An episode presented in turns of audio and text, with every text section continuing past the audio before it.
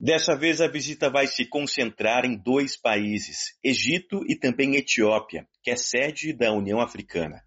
No ano passado, o presidente Lula já havia visitado a África do Sul, Angola e São Tomé e Príncipe. A viagem começa pelo Egito, no dia 15. A agenda ainda está sendo fechada, mas Lula deve se reunir com o presidente egípcio Abdel Fattah al-Sisi. Além de conversarem sobre a guerra entre Hamas e Israel, o assunto principal será BRICS, bloco que reúne Brasil, Rússia, Índia, China e África do Sul como principais membros, e que o Egito se juntou no último ano.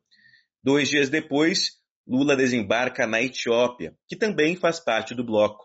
Dias 17 e 18, ele estará em Addis Abeba para participar da reunião de chefes de Estado e de governo dos 54 países que formam a União Africana.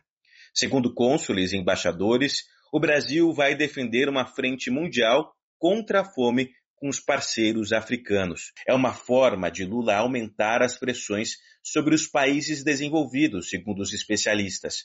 E também uma mudança de postura, alerta o analista internacional Vinícius Vieira, já que antes o governo brasileiro focava apenas em parcerias bilaterais com os países da África a nossa preferência foi por manter relações bilaterais e não usar a União Africana como ponto de apoio. Até mesmo nos bastidores, conheço diplomatas que criticavam essa abordagem, viam ali já uma utilidade e a necessidade de reconhecer a União Africana como um interlocutor forte. Portanto, a questão da diplomacia via União Africana pode se tornar um novo marco nas relações com a África e na retomada das relações com a África, já vista que o governo anterior, liderado por Bolsonaro, desprezou bastante esse continente, que é culturalmente e economicamente essencial para o Brasil. Com a União Africana, Lula deve ter encontros privados com os países lusófonos, como Angola e Moçambique. O presidente do Instituto Brasil-África, João Bosco Monte,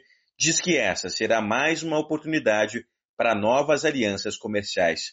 Brasil merece ter uma melhor uh, atenção com a África. E isso acontece nesse momento, quando o presidente Lula já disse diversas vezes eh, que a África voltaria ao, ao, ao centro das suas atenções no contexto internacional. E isso certamente vai melhorar a relação que o Brasil perdeu nesses últimos quatro anos. Certamente o comércio, as operações eh, de negócios, as empresas brasileiras vão tomar mais ânimo. Atualmente, o continente africano importa do mundo cerca de 700 bilhões de dólares em produtos ao ano. O Brasil é apenas o 14º maior fornecedor, com cerca de 10 bilhões de dólares. Na contramão, a África exporta 662 bilhões em produtos, com o Brasil sendo o 19º principal destino. De São Paulo para a Voz da América, Edgar Maciel.